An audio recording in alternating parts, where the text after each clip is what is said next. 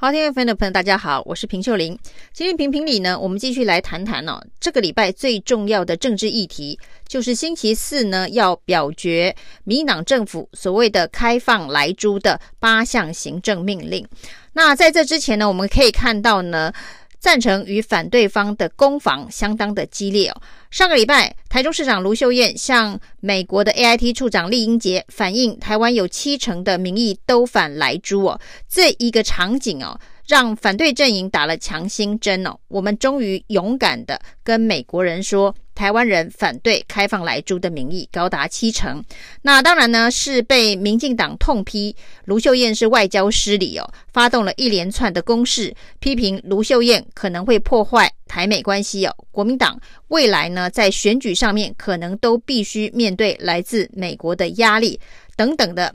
这个批评。不过呢，我们可以却看到了卢秀燕的政治声量哦，在网络上面的声量呢，过去呢，她的排名大概都在四十几名哦，从四十八名，在经过了 AIT 这一役之后呢，往上窜升到政治人物里头的第四名哦，这是一个非常非常大幅度的跃进哦。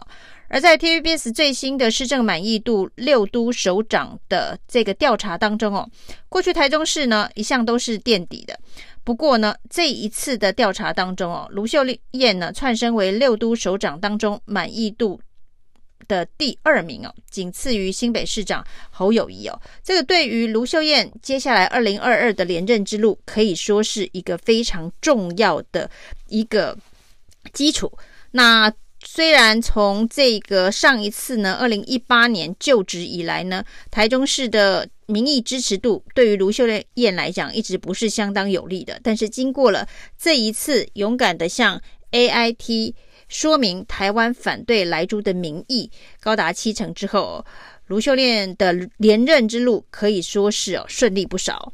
那当然呢，为了要反制哦，今天中央也公布了一项民进党所做的民调，这个民调当中呢，蔡英文总统的满意度。将近百分之六十哦，这个对于第二任总统来讲是非常非常高的一个支持度，有百分之六十的人满意蔡总统的施政，那有百分之三十六点六的人不满意哦。但是其实这些数字哦都不令人意外，最最令人意外的是，民进党公布了对于蔡总统开放莱猪政策不满意的人只有百分之七点七哦。卢秀燕反映了百分之七十的民意反对莱猪，不过在民进党中央的民调当中，却只有百分之七点七的人不满意。蔡总统开放莱猪的政策，这实在是非常的奇怪哦，这个落差非常的大，也让大家非常的意外哦。不过你仔细看一下民进党中央民调的调查方法，因为呢，百分之六十的人满意蔡总统的施政，百分之三十六点六的人不满意哦。那所谓的不满意蔡总统开放莱猪政策的七点七的数字是这么来的，就是呢，百分之三十六点六不满意的人当中就问说，那你到底不满意？蔡总统哪些政策？那通常呢会问这样子的一个问题哦。一般来说都是会用复选题，譬如说你对于国防不满意、经济不满意、莱猪不满意、这一个能源政策不满意等等哦，甚至于对于关中天的决策不满意。那一般来说呢，通常你对于不满意的项目，大家都会是以复选的方式让这个受访者回答。不过显然这个民调是经过特别设计，而且呢非常的。简单的告诉大家哦，他列出了大概七八项不满意的可能性政策，其中当然包括了开放来租，包括了关中天哦，包括了经济，包括了国防，包括了国家安全等等。但是呢，他告诉你，你只能单选，就是说呢，这七八项当中你只能单选哦。因此呢，每一项不满意的议题哦，大概就只会有个位数字的百分比哦。所以呢，像。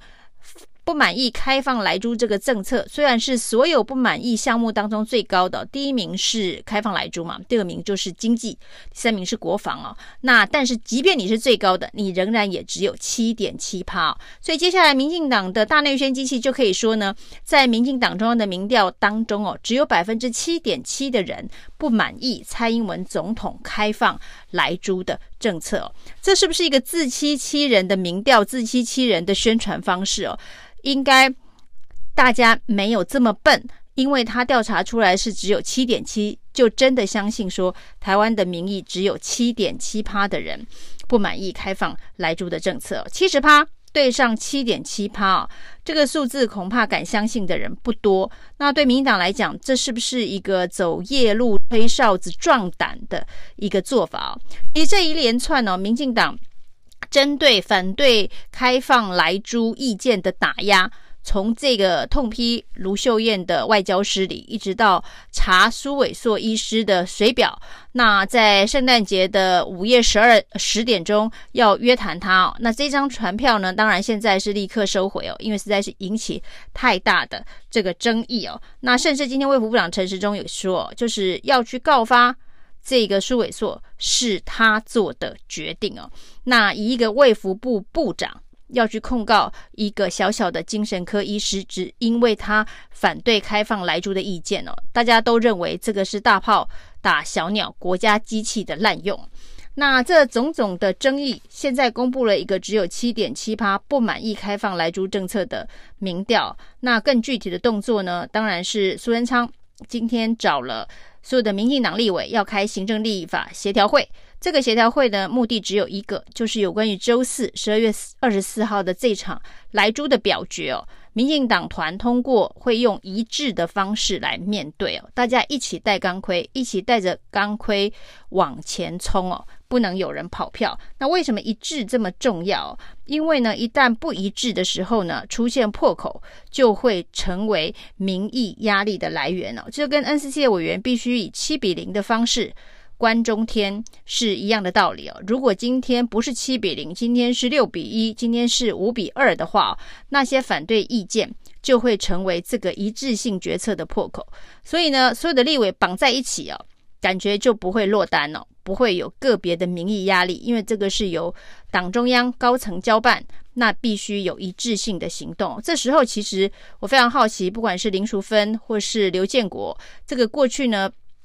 强烈反对开放美牛、来牛政策的民进党立委哦，那在这一次当中，我们看到其实主动跳出来帮开放莱猪政策辩论的民党立委非常少。那民进党的大佬林卓水的看法是说，现在绿委不敢出来辩护开放莱猪政策，是因为一旦谁出来辩护开放莱猪政策的话，他呢当年八年前那些反莱牛的说法。画面就会不断的被调出来对比哦，所以大家不敢出来。那现在是以绑在一起、集体行动的方式，用一致通过的方式，要在十二月二十四号强力的碾压通过开放莱猪的行政命令哦。但是这个对于个别立委来讲，风险都是非常高的，因为我们看到呢，这一次的整个。反莱猪民意的出口，包括卢秀燕的政治声量从第四排名四十八变成第四名，那有一些民进党的立委的排名也骤升哦，不过是负面的声量，因为罗志强成立了一个加一反莱猪的粉砖哦，短短的时间就有七八万个点赞的人数哦。那罗志强呢呼吁呢要去一些莱猪立委的粉砖去盖楼去留言。就是要他们悬崖勒猪哦，不要再继续的开放支持莱猪了。他点名了蔡适应哦，这个打算要选基隆市市长的蔡适应，结果呢，他的粉砖被盖板了将近三千六百则的留言哦，这效果是非常的惊人。另外呢，他点名的苏巧慧跟蔡启昌，他们在这个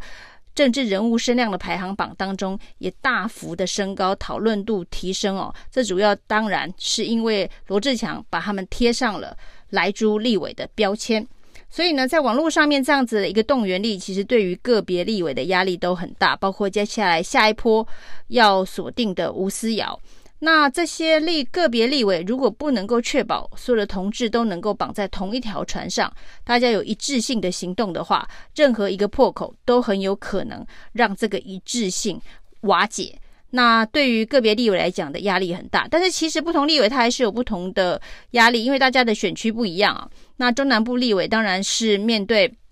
一些养猪的地方民意，猪农的地方民意会比北部立委的压力大。但是我们看到，在北部立委，包括蔡适应、包括吴思瑶、包括苏巧慧，都会区的蔡其昌被点名之后，面对的民意反扑的力量也不可小觑哦。所以每一个民进党立委在十二月二十四号的表决当中，是不是真的能够照苏贞昌今天的摸头大会，要大家行动一致，绝不跑票，恐怕还是有相当大的变数。第一届播客大赛开始喽，请上好好听 FM 了解详情。